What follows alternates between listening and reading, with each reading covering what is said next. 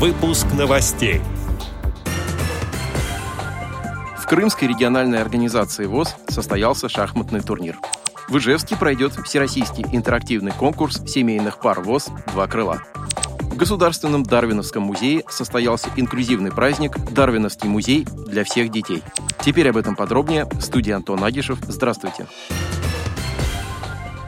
28 мая в Государственном Дарвиновском музее состоялся инклюзивный праздник «Дарвиновский музей для всех детей», посвященный Международному дню защиты детей, который отмечается сегодня. Его посетили дети с ограниченными возможностями здоровья, в том числе незрячие и слабовидящие, а также их родители. Праздник начался с изготовления оберегов из природных материалов на мастер-классе «Лыка Мочала. Начиная сначала». Затем в кинозале музея был организован просмотр мультфильмов и яркое выступление артистов театра Екатерины Ильиной. Клоуны и фокусники участники увлекли детей веселыми сценками, забавными розыгрышами и интерактивными играми.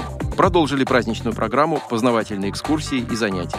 Ребята мысленно отправились в далекое прошлое нашей планеты, открыли для себя разнообразие мира пернатых, узнали о тайнах музея. Также они погрузились в мир ароматов на новой выставке «Диалоги животных» в мире запахов и научились делать птицы из бумаги на мастер-классе. Затем была организована игротека. Дети поиграли в различные виды классиков и в национальные игры. Японскую игру-считалочку Навакуджи и испанскую Зиг-Заг-Зуг. Завершился праздник знакомством с питомцами кинологического центра «Сокольники». Сотрудники центра рассказали, как ухаживать за собаками и продемонстрировали возможности дрессировки четвероногих друзей. 2022 год для Удмуртской региональной организации ВОЗ является особенным, так как в этом году Удмуртскому отделению общества слепых предстоит провести всероссийский интерактивный конкурс семейных пар ВОЗ «Два крыла», который пройдет 4 июня в городе Ижевске. Удмуртию по итогам регионального отбора на данном конкурсе будут представлять две пары, а всего в состязании примут участие 10 пар из 9 регионов России. Для них подготовлено 10 интересных и познавательных конкурсов. Выбирать лучших предстоит зрителям.